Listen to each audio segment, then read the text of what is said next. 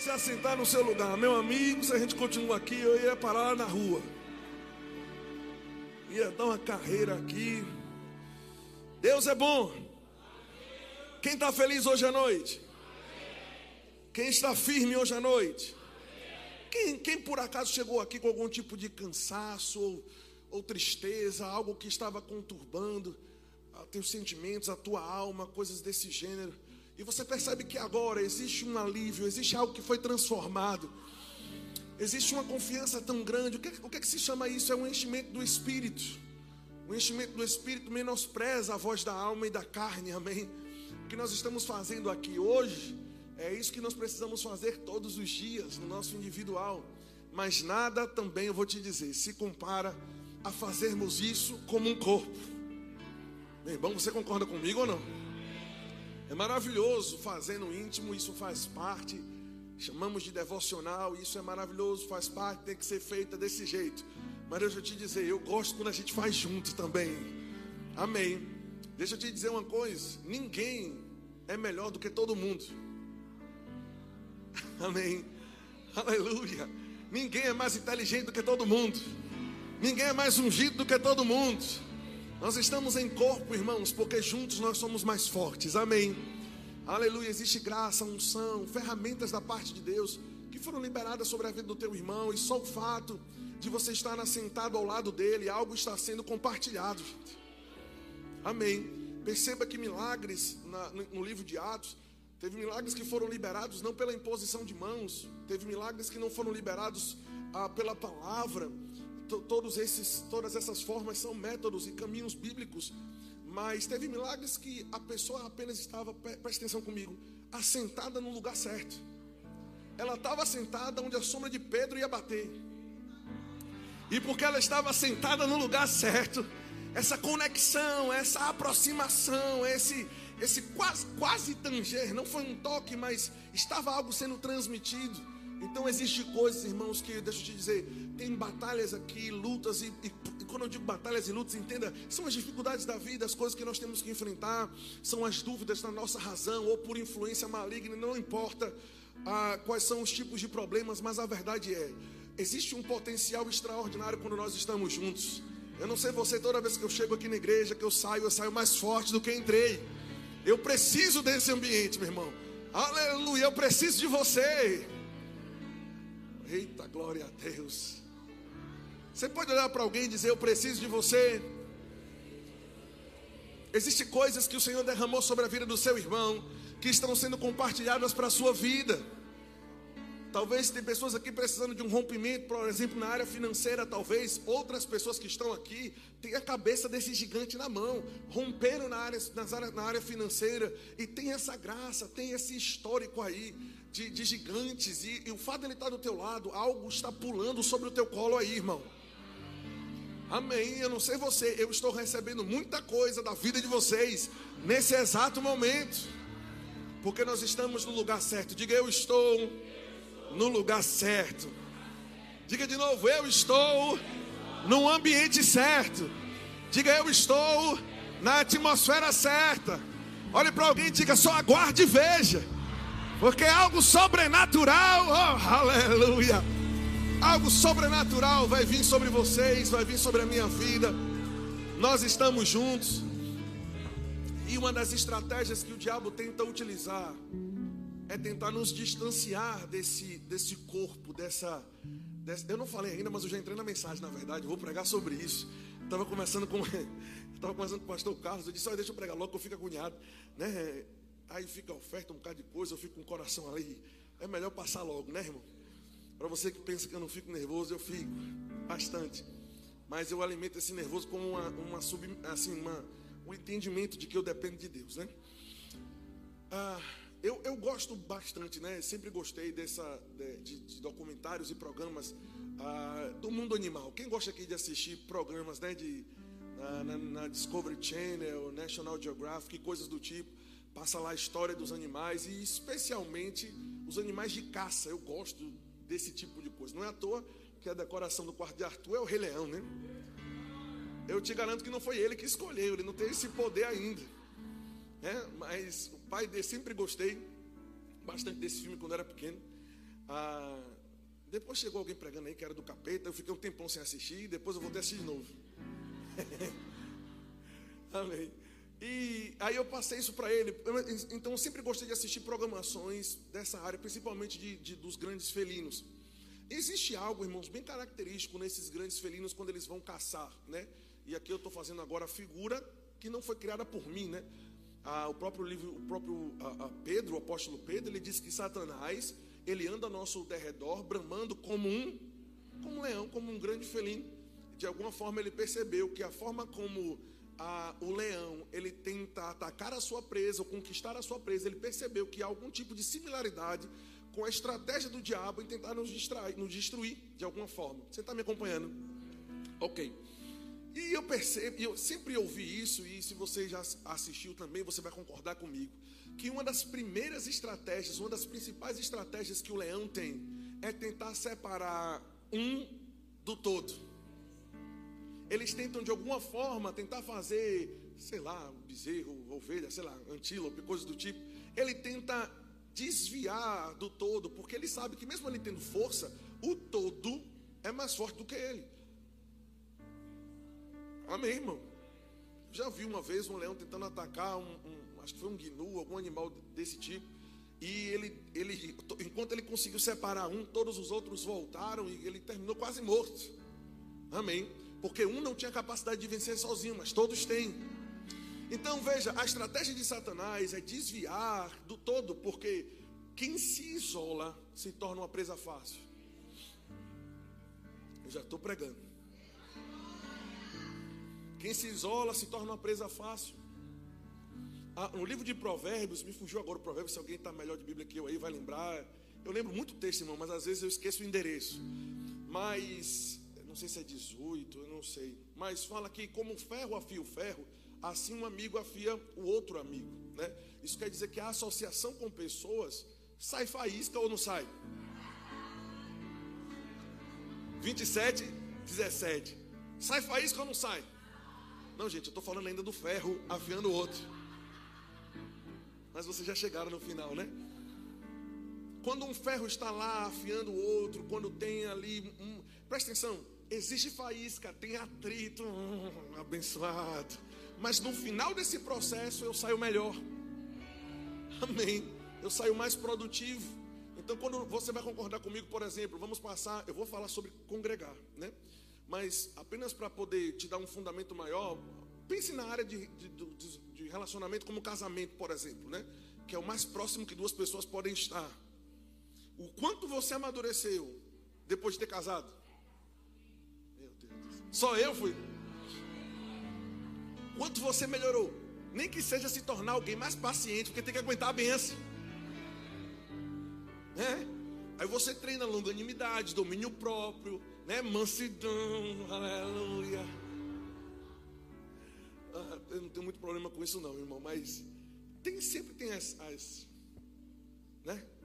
Tem o sangue dela, tem o meu sangue, são dois históricos, né? Por natureza, Pati é filha de Então ela mas por outro lado, quem conhece meu pai, então eu sou filho de Gersine, quem conhece meu pai sabe também meu pai é sangue quente, então naturalmente. Agora veja, inclusive essa semana agora, daqui a quatro, hoje é dia 12? É, daqui a quatro dias, passa rápido, né? Aniversário de casamento, fazer cinco anos já de casado, como é que pode? Passa rápido. Irmãos, deixa eu te dizer, eu sou uma pessoa muito melhor hoje, porque eu aprendo com ela, com a convivência com ela, tá entendendo isso? Deixa eu passar logo para outra parte, que eu sei que ela está assistindo e.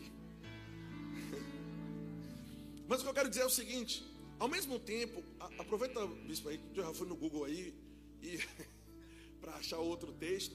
Mas, se eu não me engano, no livro de Provérbios também diz que aquele que se isola, ele procura os próprios interesses, mas a parte B do versículo é pior ainda. Diz e ele se insurge contra a verdadeira sabedoria. 18.1 18.1 Então aquele que se isola, aquele que fica sozinho, aquele que não entende o potencial do todo, ele, ele presta atenção, ele está procurando seus próprios interesses, porque você não veio para a igreja só para você receber algo, você veio para liberar algo. Você vem para liberar os seus dons, os seus talentos, né? servir na casa de Deus, e tudo isso faz parte ah, do nosso papel como corpo de Cristo. Mas não somente ah, ele, a, a parte A diz o quê? Os seus próprios interesses. Aí a parte B diz, ele se insurge, ele se levanta contra a verdadeira sabedoria. Em outras palavras, irmãos, é muita tolice achar que você pode conseguir alcançar alguma coisa sozinho. Amém. Que seria de Timóteo sem o apóstolo Paulo?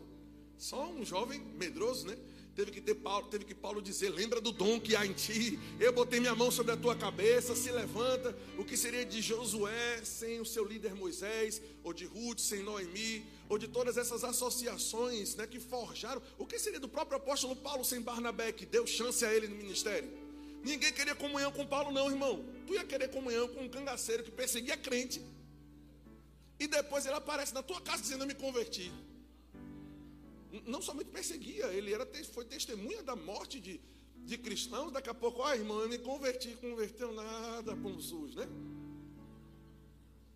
Mas presta atenção, por conta da associação que ele fez com Barnabé, que tinha um prestígio dos apóstolos, Barnabé colocou ele na igreja em Antioquia, e a partir dali o apóstolo Paulo se tornou quem ele é hoje, por causa das associações. Quando Deus quer te promover, ele te apresenta uma pessoa, ou a um corpo.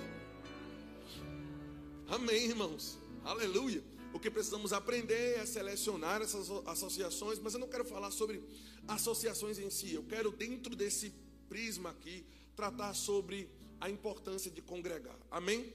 Eu pedi para o pessoal colocar no tema da pregação a palavra, eu falei para Eduardo, o tema da pregação é a palavra amálgama. Essa palavra não é uma palavra grega, é uma palavra do português. Se você não sabe o que significa, não fique triste. Até pouco tempo também não sabia. Mas amálgama, em uma definição simples, é, é a fusão de materiais ou pessoas ou coisas diferentes que, por meio dessa fusão, eles se tornam uma coisa só. É, é, é, isso é feito, é praticado bastante com, com metais, por exemplo. Eles querem metais diferentes, querem aumentar a durabilidade, querem, querem aumentar, ah, enfim, as características daquele, daquele metal. E aí ele pega metais diferentes, com características diferentes, e ele funde aquele metal. E torna algo, e faz daquele conjunto de metais, ele faz um metal completamente novo. Nós somos, irmãos, o maior amálgama social que existe. Se nós parássemos aqui para fazer uma entrevista com cada um, vocês iriam perceber que nós pensamos diferente em muita coisa, fomos criados em contextos diferentes.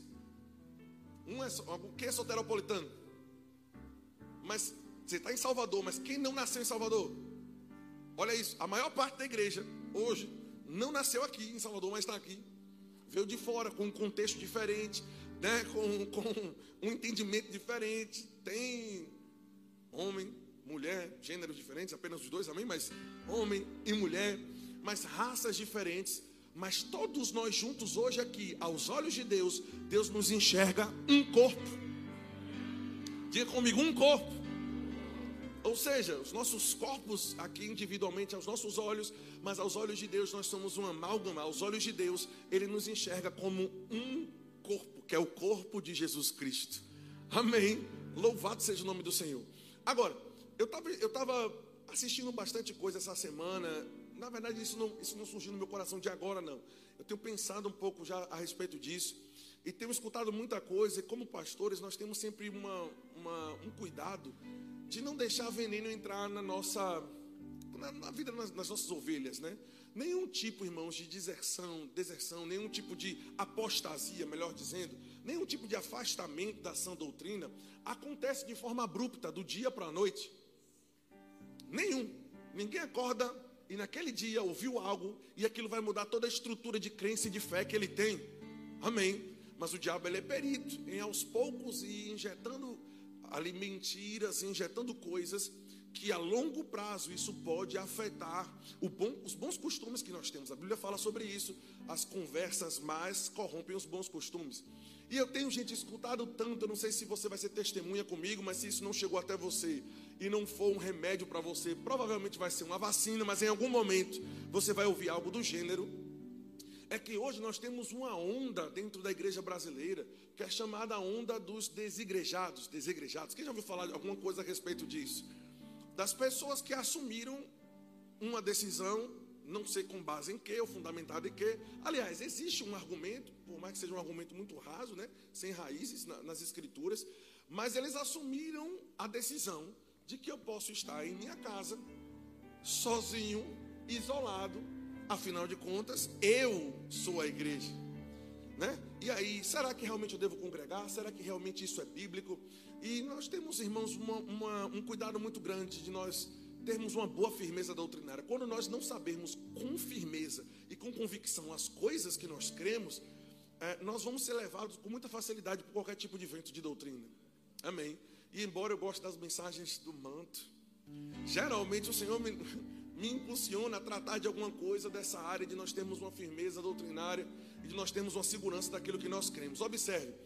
Aí eu vi, eu vi uma pessoa falando com um, um pastor, né, muito conhecido, muito, quando eu digo muito conhecido, é muito conhecido, e não somente isso, mas uma outra pessoa também, ah, assim, que senta no seu computador e tem 40, 45 mil pessoas escutando ela numa live ali. E é alto e bom som, né? Ele respondeu a pergunta de um internauta, de uma pessoa que estava ali, dizendo: Olha, se eu sou a igreja, por que eu devo ir à igreja? Né? E nós vamos mergulhar um pouquinho na doutrina bíblica hoje. Se você gosta da palavra, irmão, você vai se animar. Amém. A primeira, o primeiro equívoco que existe nessa frase é nós acharmos que nós individualmente, de forma singular, é nós pensarmos que nós individualmente somos igreja. Não existe nenhum texto bíblico que aponte, que conecte a palavra igreja a um indivíduo. Quando eu, eu, eu te desafio a achar isso, quando eu digo para você com toda confiança que eu te desafio, é porque eu já fiz a pesquisa. Amém. Simplesmente não existe, porque veja, a igreja, eu vou trazer as definições aqui, mas em suma, nós poderíamos resumir que a igreja é o corpo de. Ok. Então, é, é tão absurdo a pessoa dizer que eu sozinho sou a igreja, é tão absurdo quanto a mão do meu corpo dizer que ela constitui o corpo por completo. Porque a igreja é o corpo de Cristo. A igreja é o conjunto de crentes e não um individualmente. É claro que nós temos palavras que pareçam ligar a isso, em que sentido? Embora o contexto é completamente diferente. A Bíblia nos chama, por exemplo, de templos do Espírito Santo, nós somos. Você é morada de Deus, Deus habita em você. Amém. Aí as pessoas dizem, né? Fazem uma ligação assim, não, porque na antiga aliança tinha lá a presença de Deus, presa lá no, no, no, no, Santíssimo Lugar, mas aí quando Jesus ressuscitou, glória a Deus. Gente, todo tipo de heresia ou de distorção teológica, ela vai ter alguma, abre aspas, alguma base em alguma má interpretação ou em algum meio versículo ou algum texto que está sendo colocado fora de contexto. Aí as pessoas dizem, né? O véu então se rasgou e a presença de Deus não está mais lá. A presença de Deus está agora, está aqui dentro, habitando dentro de mim. Isso é verdade? É. Mas daí para eu passar para a ideia de que eu não preciso mais me congregar, já é um absurdo completamente, completamente diferente. Primeiro, é a falta de entendimento dos rituais do povo hebreu, dos judeus da época. Uma coisa era a presença de Deus no tabernáculo, que descia no dia da expiação dos pecados quando o sacerdote ia uma vez por ano, oferecia um animal ali, aquele animal né, era morto e a presença de Deus descia naquele lugar. Isso aqui não tem nada a ver com o hábito que eles tinham de semanalmente se reunir nas sinagogas para estudar a lei e a Torá. Está entendendo? São, são coisas completamente diferentes e, e, e são desconexas. Você está tá, tá me acompanhando, gente? Então, o fato da presença de Deus agora habitar corporalmente em mim, estar em mim, habitando dentro de mim, fazendo parte do meu, do meu sistema, do meu corpo, isso não tem nada a ver com, por exemplo, as palavras de Davi, né? Mas vale, eu quero estar nos seus atos, e aí nós pensamos que foi uma coisa que, entre aspas, caducou, mas na verdade, quando você vai estudar a diferença entre o tabernáculo de Moisés e de Davi, você vai perceber que os átrios no tabernáculo de Davi, obviamente ele se, ele se referiu ao seu tabernáculo, o tabernáculo que ele construiu, eram, eram salas onde as pessoas saíam das suas casas para estudarem a lei. Então, quando Davi estava dizendo, Basta você botar no Google Tabernáculo de Davi, estudar as partes, e você vai ver que os átrios eram os lugares onde eles estavam estudando os mandamentos de Deus. Está entendendo isso? Então, quando Davi disse, Eu quero estar nos seus átrios, ele estava dizendo, Eu quero ir para aquele lugar específico onde eu me assento para ouvir a tua instrução. Agora, como nós não vamos ficar na explicação no Antigo Testamento, até porque nós somos crentes, somos do Novo Testamento, eu gostaria de ler alguns conceitos com vocês aqui. Quem está sendo abençoado?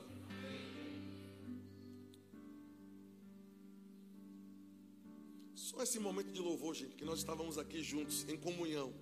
Quanta coisa já caiu por terra, quanta coisa já foi mudada dentro de nós, né? Mas nós vamos colocar um, um fundamento aqui.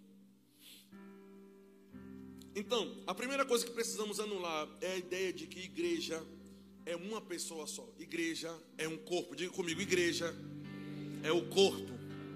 Você pode se chamar de templo do Espírito, morada do Espírito, mas a palavra igreja, em nenhum momento do, do Novo Testamento, traz essa ideia, essa, é ligada a um indivíduo em si. Eu vou te mostrar isso aqui em diversos textos, ok?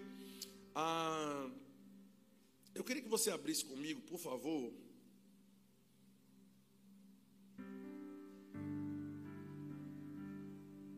Antes de tudo, vamos colocar a definição aqui. Eu, eu, eu passei para o pessoal da comunicação uma imagem da, da definição da, da palavra igreja no original, no grego. Pode colocar aí, pessoal? Olha aí. Nós vamos ler esse texto daqui a pouco, mas eu apenas pincei e tirei um print aqui rapidinho da, do dicionário Strongs, que é um dicionário da língua grega, um dos melhores, inclusive. A palavra igreja é a palavra eclésia e aí nós temos ali, eu pensei ali em vermelho, a definição. A palavra eclésia vale dizer que era uma palavra que já era usada no contexto grego. Amém? Não foi uma palavra que nasceu no cristianismo. Eu vou explicar como. Diz assim: eclésia é reunião de cidadãos chamados para fora dos seus lares para algum lugar público. Pode significar também assembleia, que também tem esse mesmo conceito de estarem pessoas juntas para deliberar algum tipo de coisa, conversar sobre algum assunto assembleia, assembleia do povo ah, reunida em um lugar público com o fim de deliberar. Então, tem mais, tem mais coisa aí para baixo, mas eu acredito que a definição está logo aí no começo. Então, veja, algumas pessoas até cometem um absurdo de dizer assim: olha, não precisamos mais nos reunir em templos, porque até a própria palavra igreja significa chamados para fora, porque quando você pega a palavra eclésia, né? Eclésia, nós temos a palavra chamados e a, chamada, e a palavra fora. Mas o absurdo se tornou tão grande, porque a ideia da palavra eclésia não é para o povo sair do lugar da reunião, mas é para o povo sair das suas casas para estar junto, para estarem juntos em um lugar. Amém, irmãos? Glória a Deus. Mas se a gente não tiver uma convicção muito clara do que as coisas significam, nós podemos ser furtados mesmo da verdade. Então veja, a palavra eclésia já era usada no contexto da época, quando algum governador, alguma pessoa queria falar algo, tratar algum assunto de forma pública. Então saía um arauto nas ruas, aquelas pessoas eram chamadas para saírem das suas casas e para se reunirem em um lugar fixo. E naquele lugar eles iriam tratar de assuntos. Vocês estão me acompanhando, gente? Ok. Então, chamados para fora não é sair da igreja, que as pessoas dizem, não, a palavra é chamada para fora e o povo está reunido aí em quatro paredes, que é a igreja. Na verdade, tem que sair é pelo mundo, mas o conceito da palavra não é sair do lugar da reunião, é sair de casa para o lugar da reunião. Vocês estão me acompanhando? Ok. É, na Bíblia nós temos, nós temos ah, duas formas no Novo Testamento, nós temos duas aplicações para a palavra igreja. Nós temos a primeira aplicação, que na teologia é chamada de igreja universal, não é no caso a denominação, amém? Mas a igreja é chamada na teologia de igreja universal porque é a totalidade dos filhos de Deus. Eu, eu coloquei o conceito aí também. Coloquei, pessoal, o conceito aí na tela. Igreja universal é uma das formas onde a palavra igreja é encontrada, né? É um dos seus contextos aí. A, a totalidade dos filhos e filhas de Deus espalhados pela terra, que foram comprados pelo sangue de Cristo. E eu vou te mostrar textos para isso. Mas uma outra forma, uma outra abordagem da palavra igreja é a igreja local. Tá fácil aí? Igreja local. Grupo de cristãos que se reúnem em uma determinada localidade sob a supervisão de um pastor. E eu quero te mostrar esses textos aqui para você não ficar apenas nos conceitos, né? Vá comigo para Mateus capítulo 16, verso 18. Mateus 16, 18.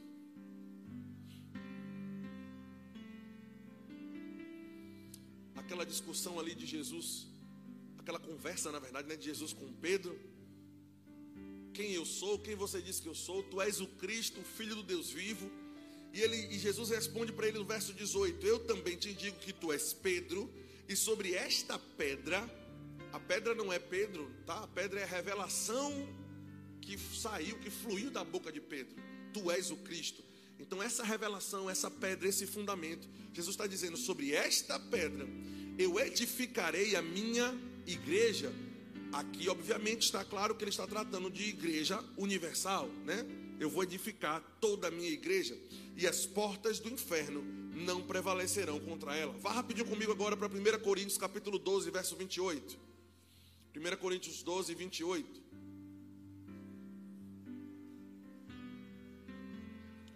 Diz: A uns Deus estabeleceu na igreja, primeiramente apóstolos, em segundo lugar profetas, mestres, operadores de milagres, dons de curar, socorros, governos e variedades de línguas. Fica claro também que a ideia aqui é Deus estabeleceu na igreja total, universal, a totalidade dos filhos de Deus, nesse corpo geral, Deus levantou pessoas para determinados dons e chamados. 1 Coríntios capítulo 15, verso 9.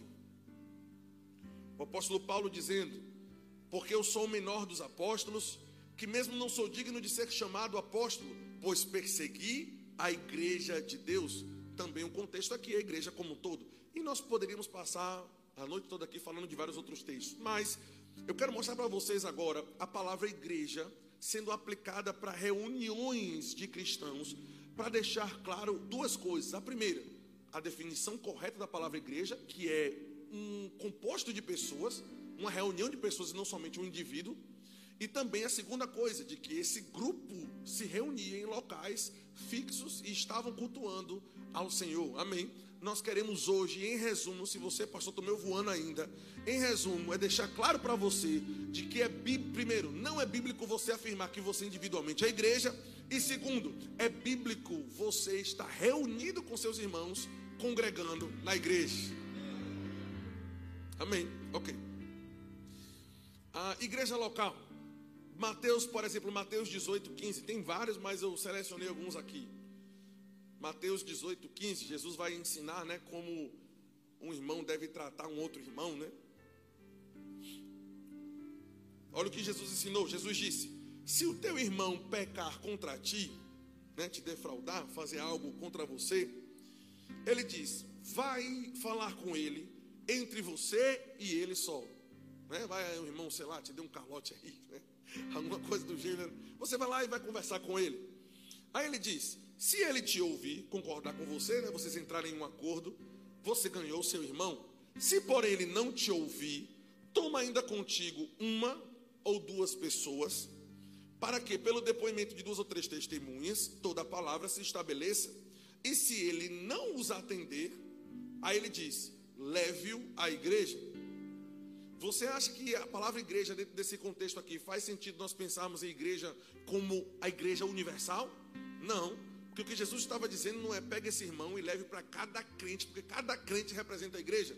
Não, mas leve para essa comunidade, obviamente, a comunidade na qual eles se reuniam, que tinha uma liderança, leve, porque dentro dessa comunidade aí, junto com a liderança, vocês vão resolver o problema. Então você percebe que Jesus falou sobre uma, um grupo específico de pessoas a quem ele se referiu como igreja. Atos capítulo 15, verso 40. Atos capítulo 15, verso 40, diz: Mas Paulo, tendo escolhido Silas, partiu encomendado pelos irmãos à graça do Senhor e passou pela Síria e Cilícia, confirmando, fortalecendo as igrejas. Opa, olha a palavra igreja aparecendo no plural, já não está mais se referindo à totalidade dos filhos de Deus, mas grupos de crentes que se reuniam o apóstolo Paulo passou por cada uma das igrejas, ou seja, tem pessoas que dizem hoje que é errado nós nos chamarmos de igreja, ou, ou esse local de culto ser chamado de igreja, quando na verdade a Bíblia faz isso. Amém? Então nós, em conjunto, somos igreja, mas esse local onde nós estamos aqui também é chamado pela Bíblia de igreja. Eu quero te mostrar isso aqui. Romanos capítulo 16, verso 14. Ministrar sobre coisas desse tipo é um, é um dos maiores desafios para mim. Né? Mas deixa eu te dizer uma coisa, eu estou muito mais interessado em chegar em casa e saber de duas coisas. Primeiro, que nós como corpo nós estamos vacinados contra essas falsas doutrinas. Amém. E segundo, de que eu falei para você o que o Senhor colocou no meu coração. Então eu estou mais interessado nessas coisas do que na tua reação. Amém. Então eu estou interessado que hoje você saia daqui convicto de que você pode falar com alguém, instruir alguma pessoa, ou mesmo estar vacinado contra essa conversa aí do inferno de que pessoas podem estar em casa isoladas, sozinhas, porque ela individualmente compõe a igreja de Deus. A minha mão não é o meu corpo. Uma pessoa, ela só pode ser chamada de igreja se ela estiver no conjunto. Amém. Ok. Romanos 16, 14. Vamos pegar o 14 aqui, ó. Saudai Assíncrito. Olha que nome bonito para os próximos filhos que vão nascer aí, né? Flegonte, Hermes, Pátrobas. Olha, dá tempo de mudar ainda, vocês estão grávidas aí, viu? Ah, o meu não, o meu já está registrado, né? Ah, Hermas e os irmãos que se reúnem com eles, saudai Filólogo, outro nome bonito, Júlia, Nereu e sua irmã, Olímpias, e todos os santos que se reúnem com eles. Olha isso agora, saudai-vos uns aos outros com ósculo santo. Todas as igrejas de Cristo vos saúdam. Já não está falando sobre a igreja no sentido total dos filhos de Deus espalhados pela face da terra, mas está falando sobre aquela comunidade que o apóstolo Paulo aponta para ela e chama aquela comunidade de igreja. Amém? Novamente, a palavra igreja aparece referindo-se à comunidade e não a um indivíduo. Diga, eu sozinho não sou igreja. Diga, Deus habita em mim. Mas eu sozinho, igreja não sou. Porque você se chamar de igreja fere o próprio conceito da palavra igreja. Amém, irmãos? A própria definição da palavra igreja requer um corpo, uma comunidade, um conjunto de pessoas. Ok, vá comigo, por favor, para 1 Coríntios capítulo 4, verso 16. 1 Coríntios 4, 16 diz: Admoesto-vos, portanto, que sejais meus imitadores. Por essa causa vos mandei Timóteo, que é meu filho amado e fiel no Senhor, o qual vos lembrará os meus caminhos em Cristo Jesus, como por toda parte tenho ensinado em cada igreja, em cada comunidade de pessoas que saíram das suas casas para se reunirem em um local fixo. Amém. Vou ler, mas esse último aqui a gente pula. Colossenses capítulo 4, verso 14. A palavra igreja sempre refere-se ao conjunto de crentes, seja um conjunto total ou conjunto que se reúne em um local fixo. Colossenses 4,14 diz: Saúda-vos Lucas, o médico amado, e também Demas. Saudai os irmãos de Laodiceia e de Ninfa, e a igreja que ela hospeda em sua casa. E uma vez lida esta epístola perante vós, providenciai ah, para que ela seja lida também aos laodicenses, à igreja dos laodicenses. E a epístola que escrevi para Laodiceia, leia igualmente perante vós. Então perceba que o apóstolo Paulo tratava cada conjunto de pessoas em localidades diferentes que se reuniam como corpo. O apóstolo Paulo tratava daquele corpo como igreja. Isso ficou claro? Amém. Então vamos, vamos embora para a parte melhor aqui. Hebreus capítulo 10, verso 25. Volto a dizer, não há nenhum tipo de texto na Bíblia para que a pessoa afirme que ela individualmente é igreja e, portanto, não precisa fazer parte da igreja, que é o conjunto de crentes, né?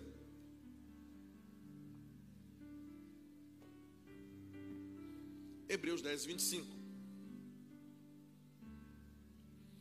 Hebreus 10, 25 diz: não deixando a nossa congregação, diga nossa congregação.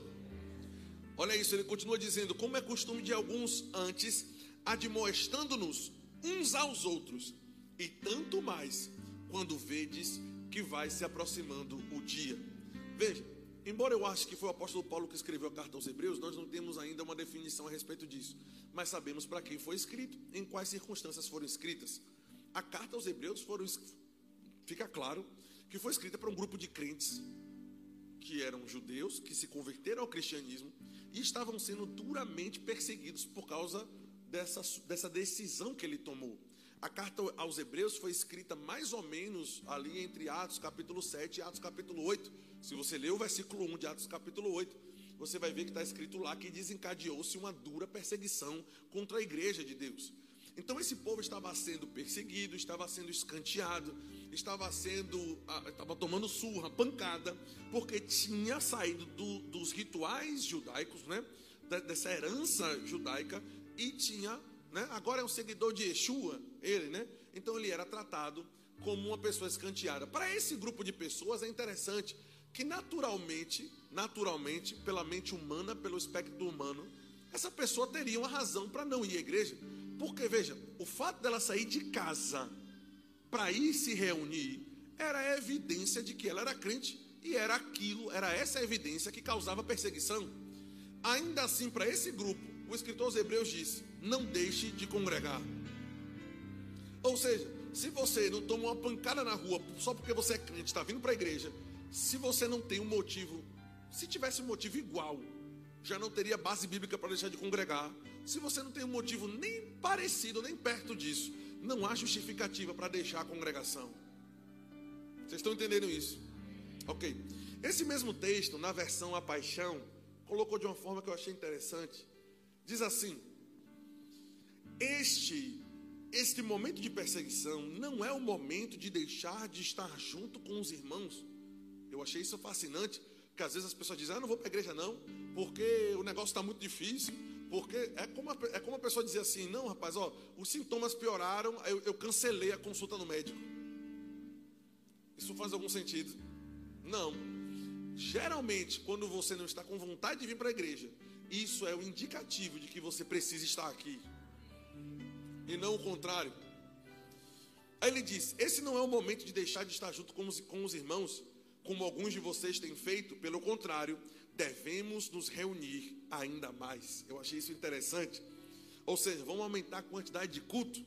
Mas a versão amplificada diz assim: Não abandone a nossa reunião como crentes, reunião que nós fazemos para adoração e instrução. Gente, tem coisas na Bíblia que para nós entendermos apropriadamente precisamos de interpretação. Mas eu te pergunto, tem coisa que não precisa de interpretação. É, é, é necessário ter interpretação para um texto como esse. Não deixe de congregar. Amém. Mais claro do que isso. Mas o que, eu queria analisar com você, indo um pouco mais a fundo, são essas duas palavras. A palavra nossa congregação nessa primeira versão que eu li, é, o texto é apresentado dessa forma. Inclusive o original é apresentado dessa forma, né? Epsinagogue.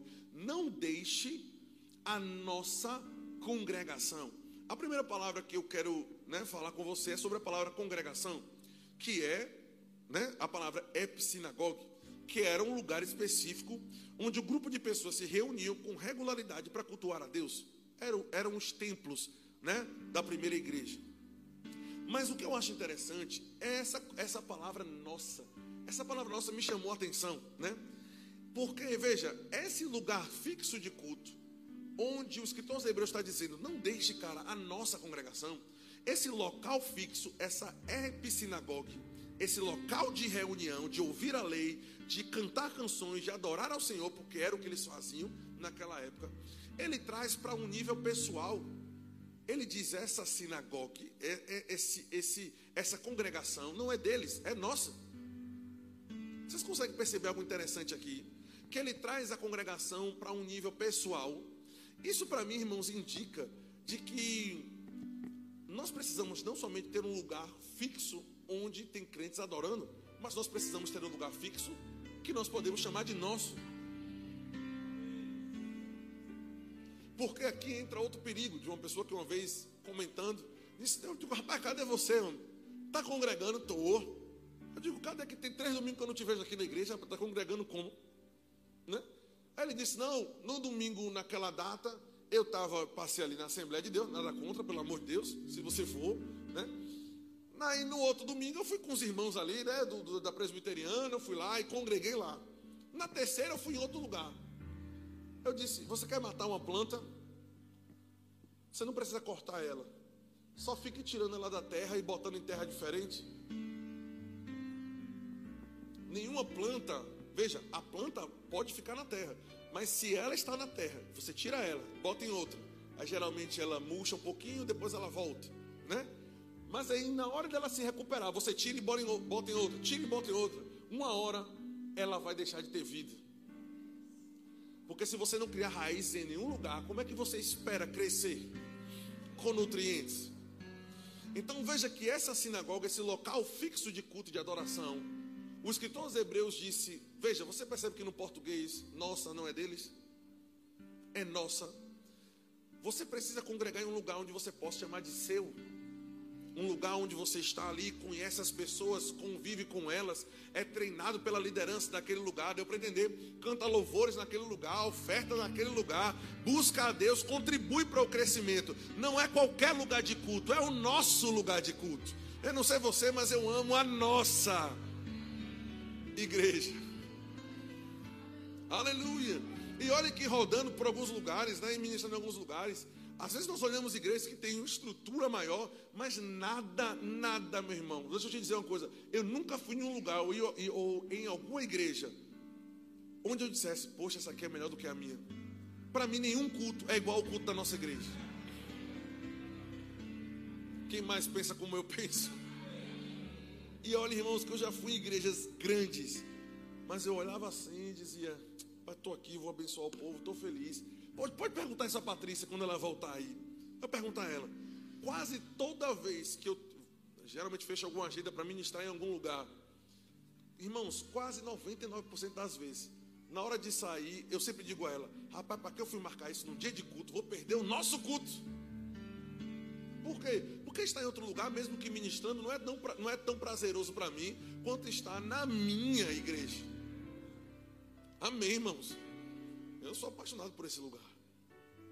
Quem mais concorda comigo? Eu lembro que eu estava na, na. olha, que o negócio é sério, viu? Eu estava na lua de mel com o Pati. Eu acho que eu já contei isso aqui. E aí nós, nós, fomos, nós passamos uma semana em Bariloche, né? Quando chegou mais ou menos um dia ou dois dias para o retorno da viagem, né? Eu estava deitado né, na cama com o Pati, não me pergunte mais detalhes, mas eu olhei para ela, ela olhou para mim, foi um dia de domingo, eu olhei para ela, ela olhou para mim, e eu disse assim: Você está pensando a mesma coisa que eu, né? Ela disse: Tô. A gente está com saudade do culto. Não era que o negócio não estava bom, irmão, estava. Mas veja, existe um espaço no nosso coração, né, de amor pelo lugar onde nós crescemos, onde eu amadureci, onde Deus tem me tratado, me treinado, e esse lugar no meu coração nada mais toma, irmão. Eu amo estar aqui, amo ser treinado, amo ser lapidado. Amém? Amo tomar, eu tomo lapada também, irmão. Pode, pode ter certeza que as maiores que ele toma sou eu. Porque estou perto o tempo todo. Amém? Então, constantemente corrigido, constantemente lapidado, mas há uma alegria no meu coração, irmãos. Nada tira, sabe, nada substitui o prazer de estar aqui na nossa congregação. Diga, não é qualquer lugar Diga, é um lugar que eu posso chamar de meu. Eu achei isso extremamente interessante. Diga comigo, nossa congregação. Oh meu Deus do céu, eu sou apaixonado pela nossa congregação. Espera que o manto fechou aqui.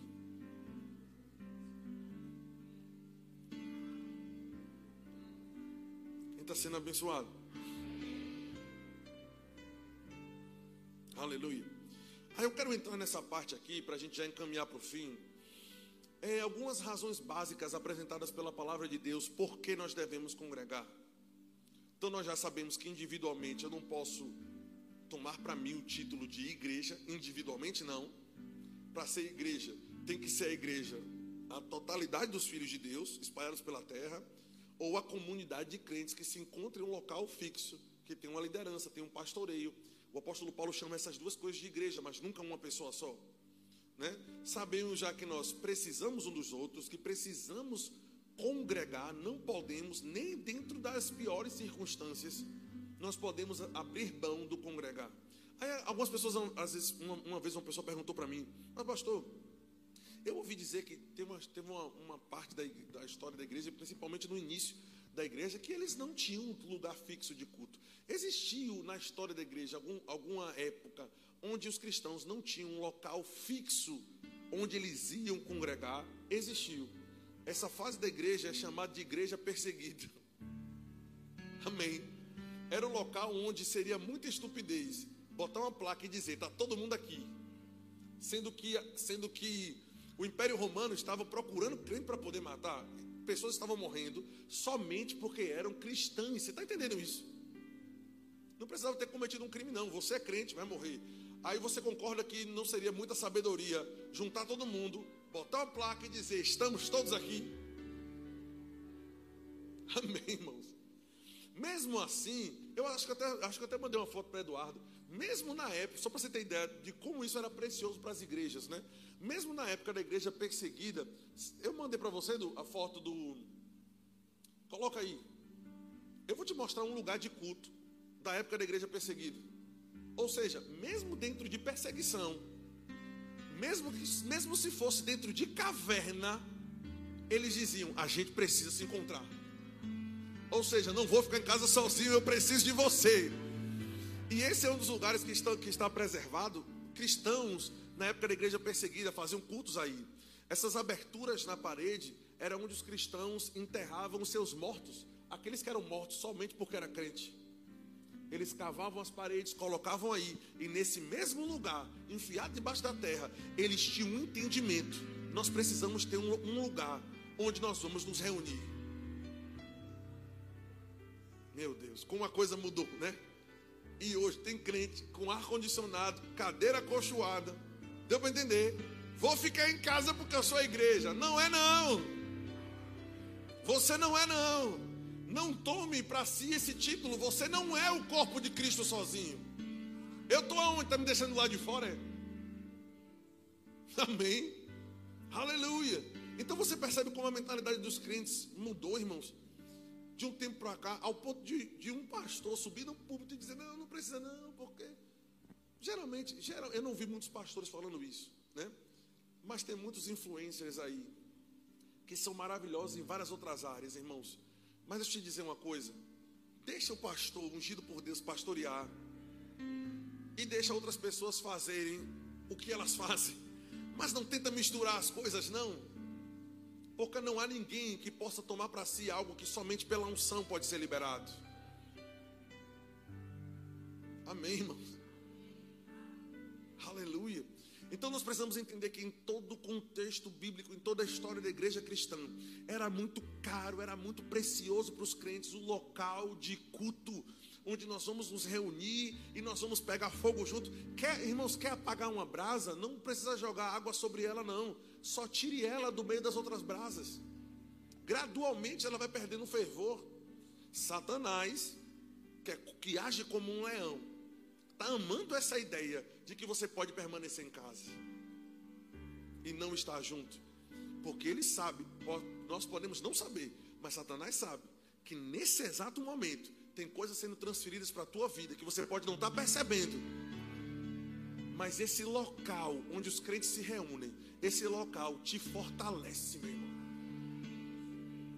A Bíblia, a palavra de Deus, é a principal ferramenta para o cristão amadurecer. Presta atenção, ela é a principal, ela não é a única. A Bíblia diz que há crescimento na comunhão. Existem várias outras formas de amadurecer. E você concorda que se você comer uma comida só a vida toda, o que, é eu estou querendo dizer? Que a Bíblia ela é insuficiente de forma nenhuma. Eu estou querendo dizer que apenas uma pessoa em casa lendo a Bíblia, ela não vai crescer na proporção que Deus quer. Porque junto com a Bíblia tem que ter admoestação, tem que ter tratamento, tem que ter comunhão, tem que ter liberações de unção. Tudo isso está escrito também. Amém, gente? Vocês estão me acompanhando? Ok? E vale ressaltar também ah, que tão logo a perseguição terminou por conta de Constantino, Né? Nós temos toda aquela história ali na Ponte Milvio, né? onde dizem né, que ele nasceu de novo. Eu até acredito que sim. E aí, ali ele institui o cristianismo como uma religião oficial do império. Uma das primeiras medidas que ele tomou foi destinação de verba pública para levantar os templos que foram destruídos. Porque ele entendia que isso era muito precioso para os crentes. Amém. Tem pessoas que perguntam: onde é que estão os dons do Espírito, né? Onde é que estão os dons do Espírito? Os dons do Espírito que estão descritos lá em 1 Coríntios 12 e 1 Coríntios 14, o contexto daqueles dons é a reunião pública, é a reunião de crentes. Não estou dizendo que os dons não podem se manifestar na rua, pelo contrário, deve se manifestar. Eu estou dizendo que o contexto no qual o apóstolo Paulo determina como os dons devem funcionar, fale um, depois outro, um ora, outro interpreta essa, essa regulamentação, esse ensino sobre os dons, o contexto é Paulo falando para um corpo de crentes. Então não reclame se os dons não estão em manifestação. Na verdade, pode ser você não fazendo a sua parte. Ou não tratando como precioso aquilo que Deus chama de precioso, que é congregar, irmãos. Amém. Então não trate como comum, você não tem o direito, irmãos. Nós não temos o direito nós não temos o direito de colocarmos outras coisas sobre os mandamentos de Deus. Uma das primeiras, a primeira razão pela qual nós devemos congregar é essa, é porque é o mandamento bíblico. Você tem escolha para andar em amor não? Tem escolha para andar em amor? Posso andar ou não posso? Você pode decidir não andar, mas Deus não te dá, entenda. Por ordem, ele não te dá outra opção. Ele quer que você ande em amor. Você pode decidir andar em perdão ou não. Na cabeça de Deus, você precisa perdoar. Congregar é um mandamento como qualquer outro. Aí uma vez uma pessoa falou para mim: Não, mas esse, esse, essa questão dessa ordem para congregar só aparece em um texto. A ceia aparece em quantos? E várias outras instruções que nós seguimos. E olhe como isso é perigoso. Um texto bíblico já não é suficiente, não é? Amém, irmãos? Glória a Deus. Não vou deixar muito pesado não o, clima não, porque já, já não é uma palavra assim do mistério, né? Mas é uma palavra de, de maturidade, irmãos. Nós, o apóstolo Paulo diz que não existe maior prazer para ele do que ver que os meus filhos andam na verdade, ver que a igreja está andando na verdade. Amém. Que nós temos segurança. Quem vier com essa conversa, vá para lá, meu irmão. Você precisa estar na igreja. Ah, mas eu sou a igreja sozinho, não é não. Tá? Me mostre um texto onde onde está afirmando que uma pessoa isolada ela é a igreja não existe. Ok. Então, primeira razão por que congregar, porque é uma ordenança divina. Segundo, foi o que eu acabei citando agora aqui em paralelo, né? Porque existe na congregação um ambiente propício para a manifestação dos dons. Basta ler 1 Coríntios capítulo 12, do 1 até o 7, depois pode continuar lendo do 12 até o 14 você vai ver que o argumento é um só. O apóstolo Paulo está demonstrando o povo a fluir com os dons em conjunto. Amém. Cada um com seu dom, irmãos. A Bíblia diz que nós, cada um deve servir com o dom que recebeu. Veja, cada um deve servir com o dom que recebeu. Não é com o dom que quer, né? Que gostaria de ter, pelo amor de Deus, né? A terceira razão. Terceira razão. porque na congregação nós recebemos um, um alimento equilibrado da palavra de Deus. Um dos perigos de você estar em casa, isolado, sozinho, é que você só vai ouvir o que você quer ouvir. E na igreja você não escolhe o tema da mensagem. Você nem sabia que a gente ia falar sobre isso hoje. Amém? Mas é a vacina que precisa entrar para te salvar de um problema lá. Estou vendo o Arthurzinho o tempo todo, tome leite, tome leite, a língua chegar é branca. E aí a médica disse que a gente tem que dar uma vez por dia umas duas gotinhas, acho que é de vitamina D, algo do tipo. Meu irmão, quando bota a vitamina D, ele toma um susto, que o sabor é maçã verde, eu acho. Ele faz uma cara assim, como dissesse, que negócio é esse que eu não estava esperando? Mas precisa. Amém. Ele não tomaria por ele mesmo entre o leite, aquilo ali, ele escolhe o leite que, é que eu estou querendo dizer, irmãos? Que se, por exemplo, você gosta do assunto de, sei lá, prosperidade, e você for congregar sozinho em casa, você ouve pregação sobre prosperidade todo dia. se você só ouvir pregação sobre prosperidade, você vai cair em engano. Se você só ouvir isso, em algum momento você vai passar o limite e vai entrar em um extremo. Perdão, talvez não engano, mas extremo. Se você ouvir a pessoa, as coisas certas, não vai entrar em engano, mas vai chegar a um extremo, vai passar o limite. Amém, irmãos? Que ao mesmo tempo que nós ouvimos ministrações sobre receber, sobre ter, sobre conquistar, nós temos que sentar na igreja e ouvir pregações sobre liberar, sobre dar, sobre amar. Está entendendo isso, irmãos? Então em casa você não pode, você não, você escolhe o que você quer ouvir, seleciona o que você quer ouvir aqui na igreja. Deus faz questão de guiar os ministros para te dar um, um alimento equilibrado da palavra de Deus.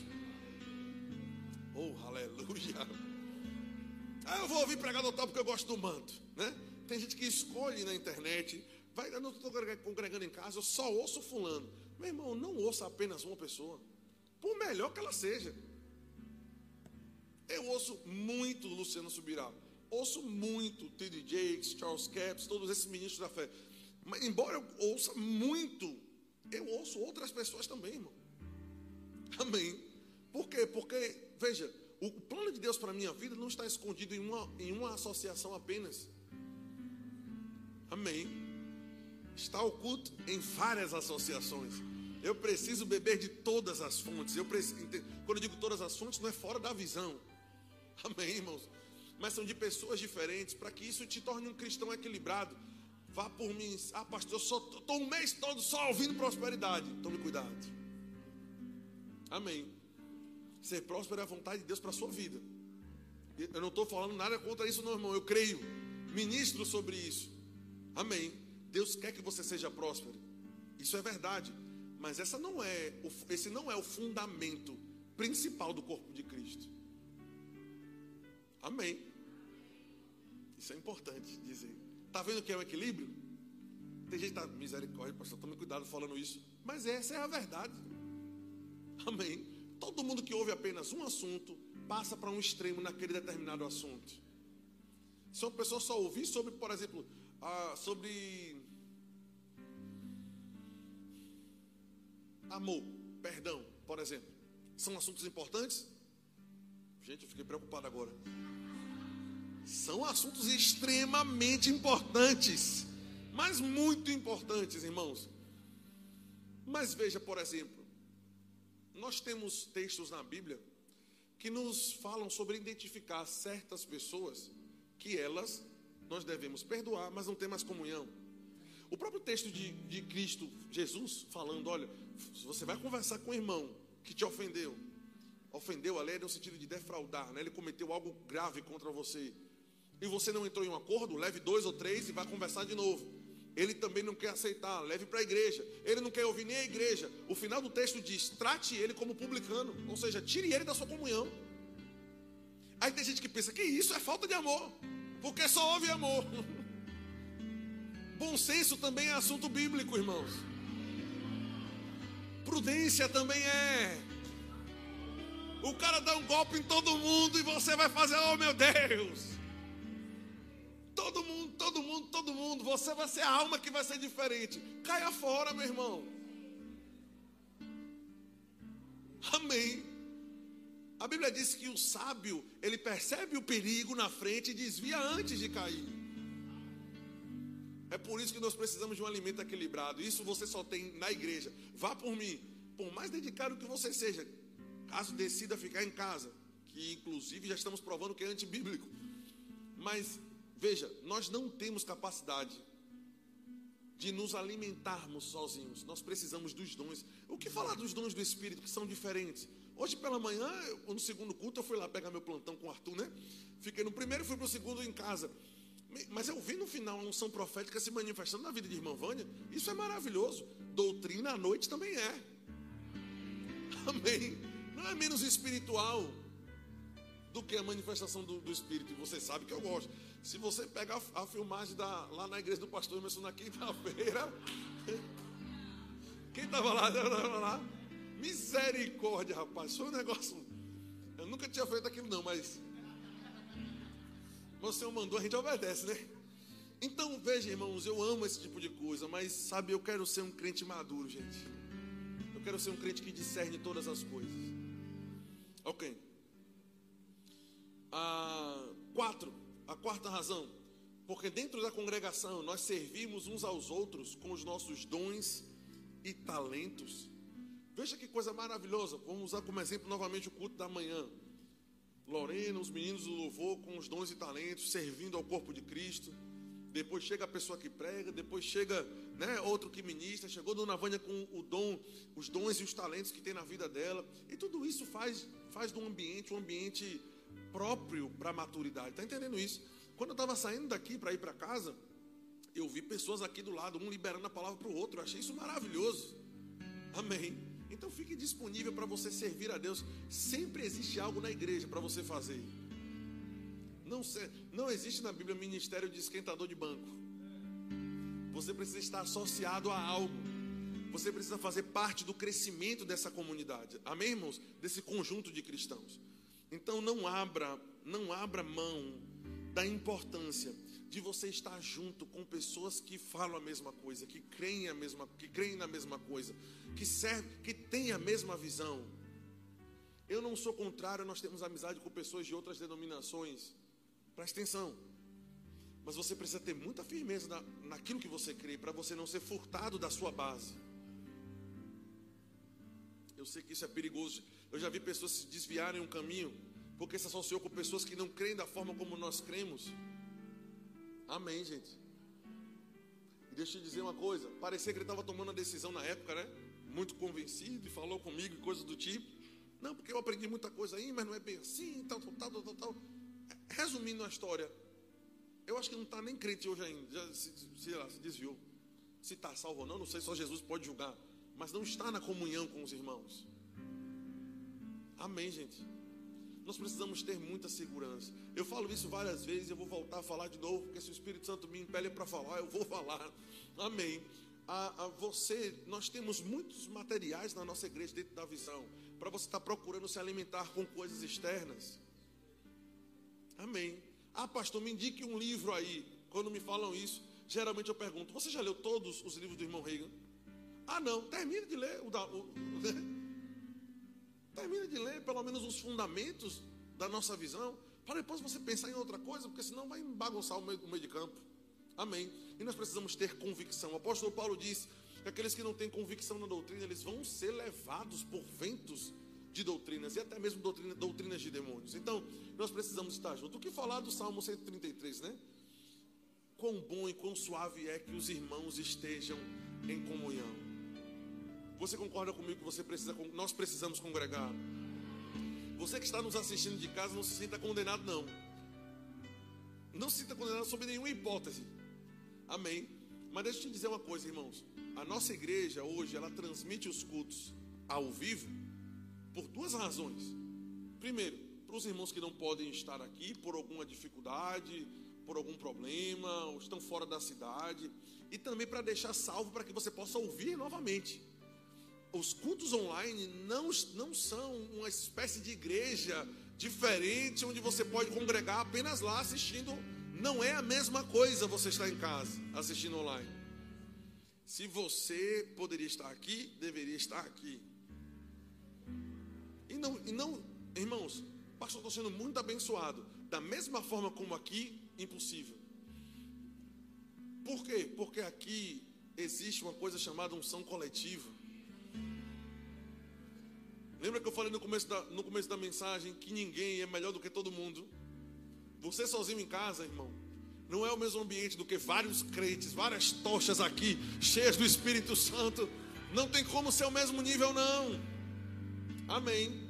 Ah, é maravilhoso, eu boto uma TV lá e o louvor é maravilhoso. O louvor aqui é outra pegada, irmão.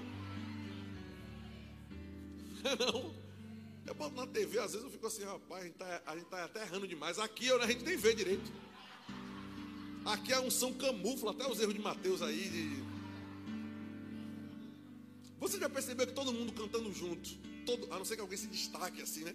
Mas geralmente todo mundo cantando junto. Você não ouve ninguém desafinado. Estou falando sério. Se pegar algumas peças aqui individualmente, botar um microfone. Agora, se botar o microfone aqui que pega o ambiente, todos cantando juntos, todos juntos são afinados. Hã? Coral lindo. Eu estava vendo a figurinha essa semana, uma figurinha não, na verdade foi, foi um, uma, um Reels, eu acho, algo do tipo. É, do, da pessoa cantando toda empolgada, aquele som maravilhoso. Aí do nada desliga um som assim, fica só a voz da pessoa. Quem já viu isso? Eu não estou olhando para ninguém, não estou falando. É? Ah, pastor, a Bíblia diz que aí eu preciso louvar o Senhor. A Bíblia manda louvar Deus, não manda todo mundo gravar um CD ou entrar ou mandar o vídeo para né, a audição do Ministério de Música.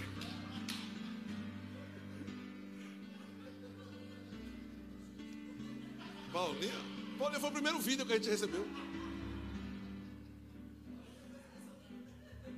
Gente, você percebe que estar no ambiente certo é maravilhoso. Amém. Eu sei que talvez não foi a palavra que você estava esperando ouvir. Né? Geralmente a pessoa diz, pastor Samuel que vai pregar. Eita, vai ser o um manto. Eu também fico esperando por isso toda vez, irmão. Mas aí a gente ora antes para saber o que vai falar. E quando Deus diz que é algo, a gente precisa obedecer.